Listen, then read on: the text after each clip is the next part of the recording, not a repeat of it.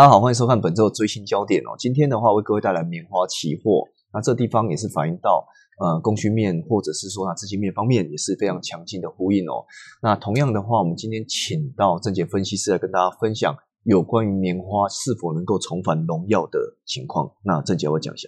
好，各位观众朋友，大家好。那我是农产分析师郑杰哦。那等一下要介绍的内容，我会带到整体的供需市场。那当然会对于整个棉花期货来产生一个向上发展的动能。嗯嗯，那今天的话其实是我们的第一批二十四期。那二十四级的话也是我们另外一个突破，我们自己有关于急速扩张的这个角度了。对，我们急速部分持续性的成长。那我们现阶段的话，研估最前线呢，其实持续性的把内容增加。嗯，那正节部分的话，也录了蛮多有关于 R 的一个数字，然后包括在影片方面。对，这个地方的话，大家有兴趣也可以去点选来收看。嗯，那首先的话，我们先进入到我们的一个主题，包括棉花的角度哦，有关于士气高涨，包括利基犹存，甚至包括重返荣耀。接下来的话，我们看一下它的一个走势图部分哦。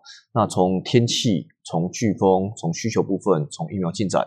这块的话，其实都是比较引领所谓的下半年棉花走高的利多。对，那郑杰有什么想法跟大家播说明一下？哦，那就是所谓的七八月，那那时候刚好是属于这个美国棉花的作作物就是生长期嘛。嗯，那刚好遇到所谓的美国天气干旱，那再加上整个十月有这个飓风的侵袭，然后又加上近期中国的需求有所回升嘛，因为因为疫苗的关系，疫苗。出来嘛，然后导致市场整个情绪是比较乐观的，所以也会使得这个棉花的期货价格在下档是有所谓的这个支撑力道存在。嗯嗯，所以这地方的话，天气应该最直接的贡献。对，那同样的话，我们看到大纲哦，大纲部分的话也跟呃可能产区有关系，可能包括南美、北美，那也包括像经济复苏跟需求部分持续性的成长。同样的话，像是外汇部分的美元，那因为美元计价嘛，所以相平之下的话，以棉花的美元计价。这块就是看起来是比较值得心哎可以留意的重点。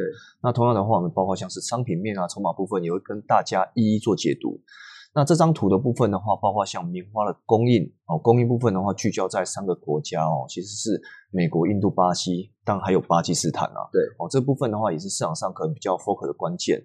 那左边部分的话，看到像中国的一个棉花需求，去占全球占比将三十二 percent。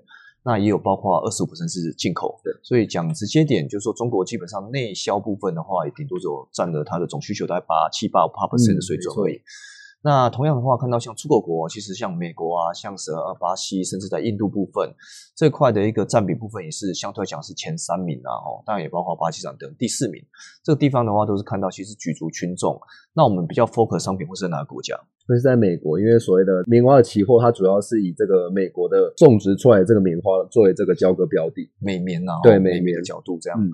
好，那再来的话，看到像是一些 USDA，其实调降美国棉花产量哦。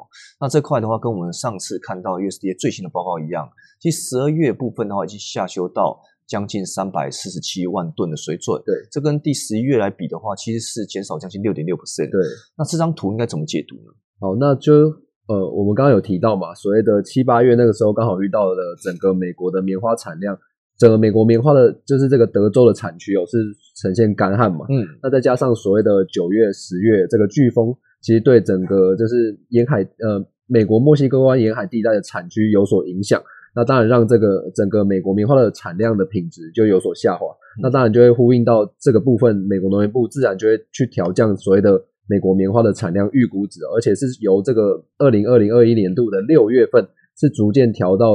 最近的这个十二月份都是持呈现持续的下修的动作。十二 F 的话就十二月预估。对，没错。嗯嗯。那另外部分的话，看到像这三个国家，就是右图哦，印度、美国跟巴基斯坦，这基本上都是持平或是年减，所以看起来产量部分的话是逐步往下修。没错。那看到我们的一个南美洲哦，除了呃我们刚刚讲美国之外哦，其实也包括像是巴西。那巴西这块的话，其实也是跟我觉得看到南美洲反声音现象，或者说南美洲的巴西。这块的一个呃，像是天气干旱，嗯，也导致像是一个呃需求部分或是供给方面的话，其实都产生不一定程度的影响。但这块的话是比较放在所谓的供给面啊，那供给面反生的影响是持续性的一个增强。那为什么这样说呢？哦，那因为所谓的这个反生现象影响嘛，那导致整个南美洲是呈现一个干旱的情况。那再可以看到在右图这个南美洲十月干旱监测的部分哦，嗯，就我们。其实，其实，在南美洲跟北美是完全相反的。北美美国的棉花是从这个四月开始播种，嗯，那南美洲刚好是从这个十月开始嘛。那刚好在十月这个初期遇到了这个干旱，那导致整个他们在种植这个棉花的过程中就是不好下手，因为天气太干的话，你种子种下去，他们没有办法做这个生。对，没错。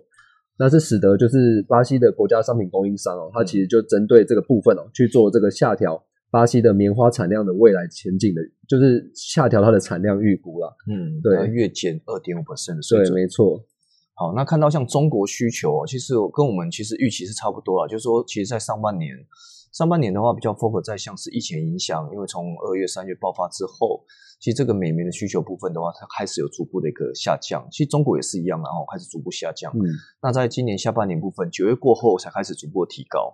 所以这块的话，也是看到需求部分的话，在这几个月来看是有逐步往上修。对，那当然也反映到价格。我们一开始看到价格部分的话，也是一样，美棉部分也是啊，从走低之后开始逐步的走高。对。那目前来看的话，又是逐步的垫高这块的话，跟我们的右图也讲到，像中国进口大幅增加，包括像是越南啊、孟加拉甚至巴基斯坦这个地方的话，都是比较强劲的一个表现，所以进口量部分的话是非常非常正面的。对，没错。那同样的话，看到像中二交恶、中澳交恶然后这块的话是跟美元到底会有什么样的关系？OK，那这边就主要来讲一下，因为最近啊，这个澳洲跟这个中国其实他们关系其实有所急剧恶化。这边补充一下，就是美国的棉花。跟这个澳洲的棉花，它们品质其实是比巴西还有印度来的好。嗯，也就是说，这四个可以看到左边这四个国家，就是美国、巴西、印度、澳洲，它基本上都是属于一个出口互相竞争的国家。嗯，那当然，如果说美国跟呃，如果说那个中国跟澳洲他们互相交恶嘛，那自然中国会把这个棉花的需求订单会转向这个美国。嗯，那当然就会增加这个美国棉花的出口需求的预估哦。嗯，那当然可以看到在右图这个美国棉花的月出口量的部分。可以看到，从这个七月啊、八月啊、九月，甚至到这个目前的十一月来看，其实都会就是呃都有在持续的成长。那至于说就是未来的出口量要怎么走，那基本上比较不会去像呃比较不会去像说可能会延续到这个二零所谓二零一八年跟二零一九年，因为。二零一八跟二零一九是所谓的中美贸易战嘛？那今年其实美中关系其实已经有一点点在做这个降温动作，嗯，因为中国已经购买了很多所谓的美国农产品，嗯，那可能在未来的这个棉花出口量可能会仿照所谓的二七二零一七年哦，也就是出口量其实算是比较相当乐观的，嗯嗯，所以这地方的话反映到像出口回稳，那同样的话其实需求部分真的很强哦，对，那当然我去看到美棉部分的话，因为可能中澳的交恶。这块的话，对大家在购买美棉的力道应该会持续性的成长。所以，我们今年部分的话，看到像呃，应该说七八月的时候，大致上是来到相对低点，那开始又逐步走高。所以，出口量部分的话，真的是们相对强劲很多。嗯，那看到右图部分的话，其实二零二零年我们大概就是有红色线的代表。那这个地方也反映到比较强劲的事实哦。嗯，那同样的话也看到像是美元走弱，其实还是有利美美棉国棉花外销订单。对，那美国美元走弱跟所谓的出口竞争部分的话，其实从左图你们就可以看得很清楚哦。那美元指数跟棉花价格。都是一个比较明显反向相关的一个情况。对，那当然这个也当然包括，其实很多农产品都这样啦，就是只要美元很弱的时候，自然价格表现空间就比较大很多。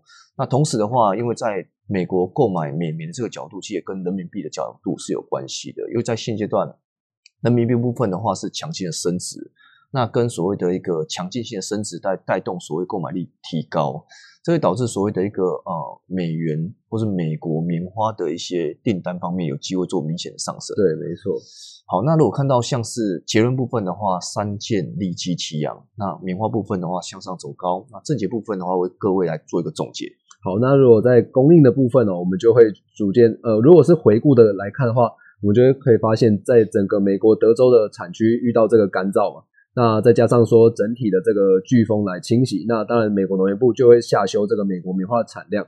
好，那接下来我们就就要关注到整个反声音现象的来袭哦，那导致也是导致整个巴西他们在刚种植播种的初期也遇到了这个干旱，那当然整个供应哦就会有所受限嘛。那像是在美国，像是在巴基斯坦，像是在巴西的部分，那当然产量前景就会有所下滑。那至于在需求的部分呢，又受到近期的这个中国的数据其实是表现比较强劲的。那市场普遍预估说，所谓的二零二一年啊，就是各国跟全球的经济发展当将会有所回温嘛，那会使得这个市场对于整个棉花的需求预期就会逐步的提高。那再加上说，整个中澳近期的交恶嘛，当然会使得这个中国把这个澳洲的棉花的订单去转向美国嘛，那当然会有利于整个美国棉花的出口需求。那最后一个国际部呃国际市况的部分哦。就会提到所谓的这个美元嘛，因为刚刚有提到美元其实是比较弱势的。那当然，那呼应到现在这个中国近期的人民币又是比较强势的情况之下，那当然会更有利于所谓的美国棉花做一个出口的动作。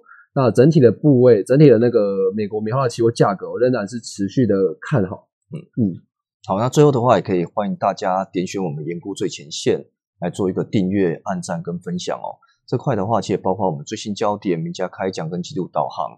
那想写城市的一个投资人的部分，你可以看一下我们的 R 跟 Python 这块的话，应该对大家在写城市交易、智能交易这块的话，会有比较明显帮助。